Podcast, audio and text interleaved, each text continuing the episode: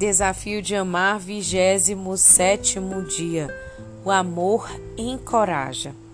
Guarda a minha vida e livra-me. Não me deixes decepcionado, pois eu me refugio em ti. Salmos 25, 20. O casamento tem uma maneira de alterar nossa visão. Criamos expectativas de que o nosso cônjuge preencherá nossas esperanças e nos fará feliz. Mas esse é um pedido impossível para o nosso cônjuge atender. Expectativas irreais geram decepções. Quanto maior foram, forem suas expectativas, mais seu cônjuge irá falhar com você e lhe causar frustração. Se a esposa sempre espera que o seu esposo seja pontual, esteja sempre limpo e bem arrumado e entenda todas as suas necessidades, se ele sempre espera que ela brilhe radiante após suas decisões às cegas e esteja emocionalmente pronta para ter relações sexuais, os dois esposos se preparam para o fracasso diário. O mais provável é que passem a maior parte de suas vidas de casados em constante desilusão. Em vez disso, se for suficientemente realista para compreender que o cônjuge é humano, distraído e às vezes frágil e desatento, se alegrará quando o outro for responsável, amoroso e amável. O divórcio é quase inevitável quando as pessoas permitem que seu cônjuge seja humano. Quando as pessoas não permitem que seu cônjuge seja humano, então é preciso que haja uma transição em seu pensamento. Você deve escolher viver por encorajamento, ao invés de viver por expectativas. O jeito de ser do seu cônjuge nos últimos 10 anos é o jeito que ele será no futuro, exceto por seu encorajamento amoroso e pela intervenção de Deus. O amor coloca o foco na responsabilidade pessoal e na sua melhora em lugar de exigir mais dos outros. Jesus descreveu isso detalhadamente quando falou sobre a pessoa que viu o argueiro no olho do seu irmão, mas não notou a trave em seu próprio olho. Como você pode dizer ao seu irmão: Deixe-me tirar o cisco do seu olho, quando há uma viga no seu? Hipócrita! Tire primeiro a viga do seu olho e então você verá claramente para tirar o cisco do olho do seu irmão. Mateus 7, de 4 a 5. Seu cônjuge se sente como se convivesse com um inspetor de argueiro? Ele está sempre tenso, temeroso de não atender às suas expectativas?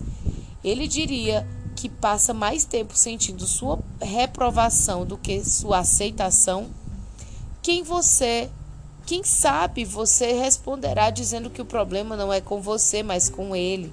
Se ele realmente se decepciona em várias outras áreas, porque a culpa é sua. Até onde você sabe, é necessário que os dois façam tudo o que podem para o casamento funcionar bem.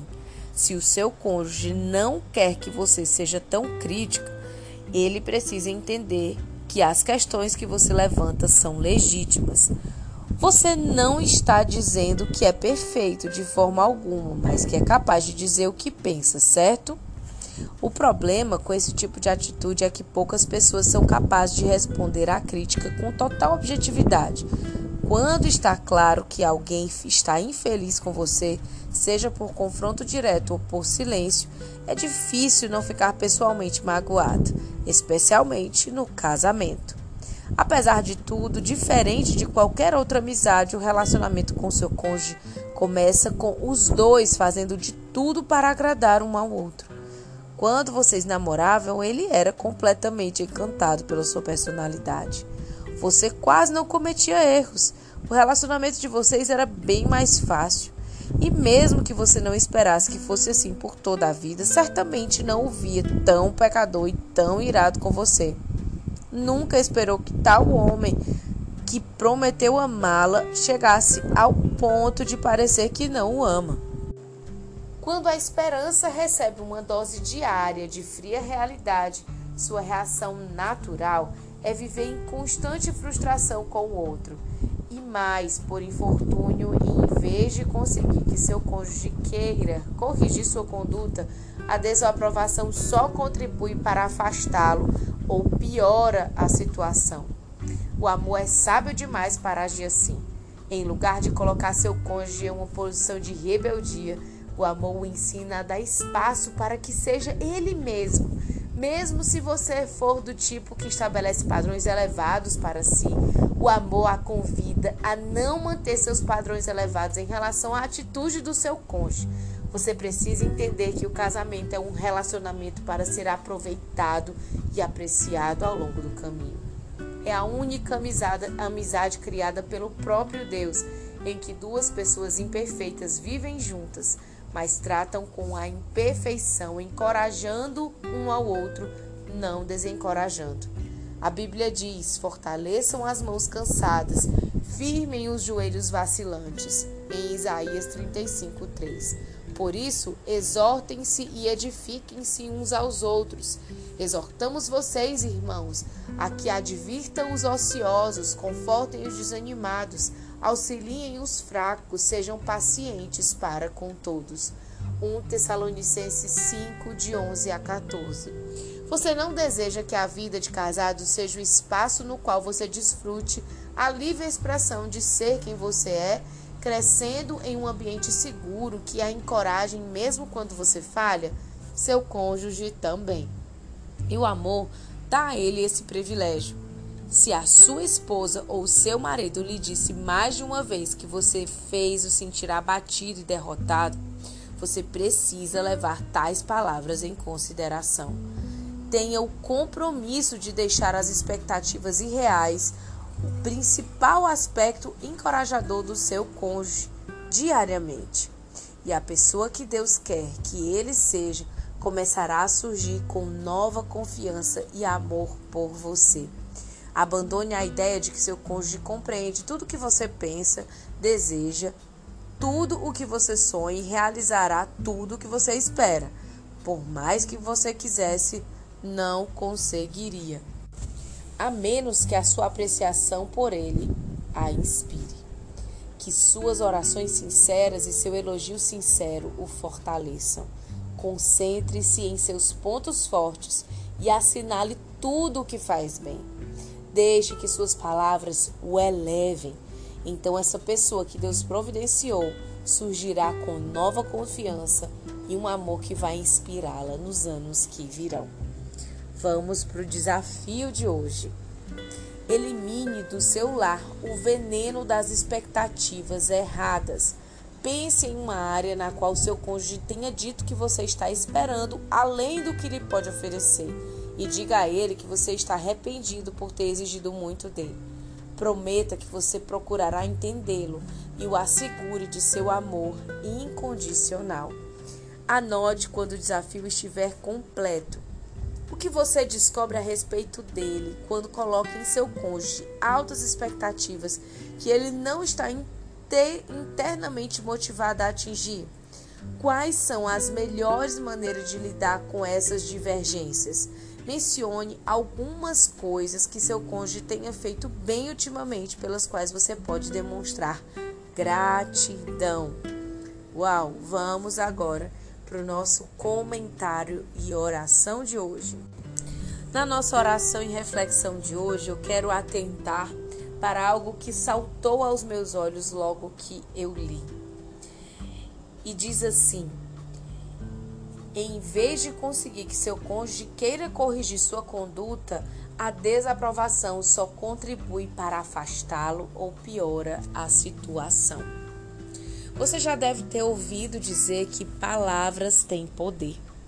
E as palavras que nós liberamos na vida do nosso cônjuge diariamente, elas têm o poder de encorajá-lo ou de desencorajá-lo. Em um outro desafio, fala que nós devemos ser a, no, a líder de torcida do nosso marido. E pegando esse mesmo essa mesma linha de raciocínio, nós devemos ser as, a boca de Deus, a pessoa que mais profere palavras de Deus na vida do nosso marido. Imagina se o tempo inteiro, a todo erro ou a toda expectativa frustrada que o teu marido comete, você critica, você traz adjetivos negativos sobre ele e que podem até ser verdade a partir da sua lente de observação, mas que não são a verdade de Deus sobre o teu marido. Eu quero te dizer que Deus, ele criou teu marido provavelmente para ser infinitamente melhor do que ele é. Mas você é responsável por encorajá-lo nesse processo. Pode ser que o teu marido seja essa pessoa crítica e que você tá o tempo inteiro dizendo assim: "Meu Deus, como você é crítico, como você não vê nada de bom". Quando você faz isso no lugar de encorajá-lo a ser melhor, você o desencoraja, porque palavra tem poder. E se eu só reforço o lado negativo, eu vou colher isso. Palavras também são sementes. O que, que você tem semeado na vida do teu marido?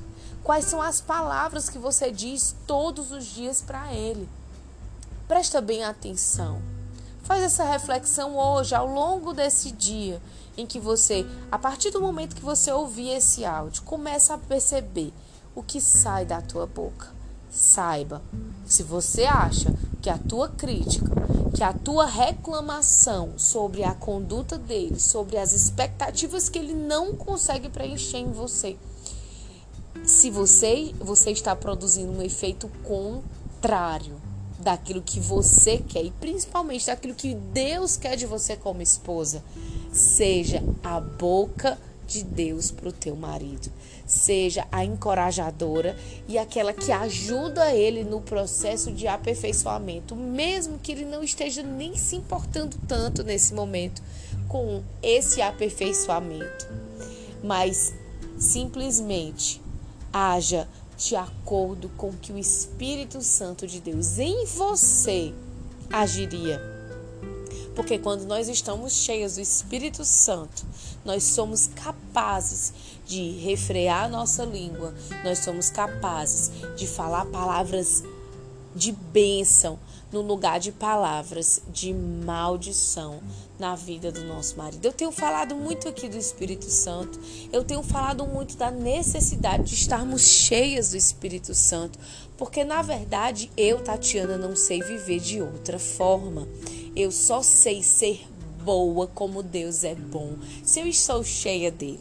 E o Espírito Santo quer dizer algo para você nesse comentário de hoje. Ele quer dizer que ele não quer estar ao teu lado. Ele não quer estar colado com, com, de pele a pele contigo. Não. O Espírito Santo, ele quer estar dentro de você. O Espírito Santo, ele quer viver a vida de Cristo em ti. E a partir dessa vida do Espírito Santo dentro de você, você será capaz de ser essa mulher que coloca as suas expectativas no lugar certo. Que não fique imaginando que de um dia para o outro o teu marido vai amar fazer surpresas e te dar muitos presentes e vai ser aquele marido validador que você tanto gostaria. Quem faz isso é sempre o Senhor. E se você sentir que existe um vazio dentro de ti, é porque você colocou as expectativas no lugar errado. E quando você está frustrada pelas expectativas que você mesma colocou no lugar errado, você acaba traduzindo isso em palavras ruins, em comportamentos ruins e o teu casamento está longe de ser aquilo que Deus sonhou para a tua vida. Então eu quero que nessa hora você faça uma oração simples, mas poderosa. E você pode fazer essa mesma oração todos os dias e todos os momentos que você precisar de força e capacidade para agir segundo Deus. Vem Espírito Santo de Deus. Vem sobre essa mulher, vem sobre mim. Vou fazer essa oração em primeiro pessoa. Vem Espírito Santo de Deus vem me formar, vem me moldar e traz água viva, Espírito Santo, para que tudo aquilo que está endurecido dentro de mim seja molhado, seja amolecido, seja vivificado, seja humanizado. Espírito Santo, eu não quero que tu vivas só ao meu lado, eu quero que a tua vida venha viver dentro de mim Que o Espírito Santo de Deus venha agora sobre você e você tenha uma experiência de viver no Espírito, de ser conduzida pelo Espírito, de perceber que o Espírito em ti é capaz de realizar todas as coisas. Espírito Santo está à disposição de todos que clamam. Deus, Deus Pai, Jesus e o Espírito Santo, ele cada um tem, a, tem uma função. E o Espírito Santo é o teu ajudador. E é ele quem vai te ajudar a construir o casamento segundo o coração de Deus. Que Deus te abençoe, que o Espírito Santo esteja em você e haja através de você para encorajar o teu marido a ser a, a versão daquilo que Deus deseja para ele. Um beijo no coração, fica com Deus.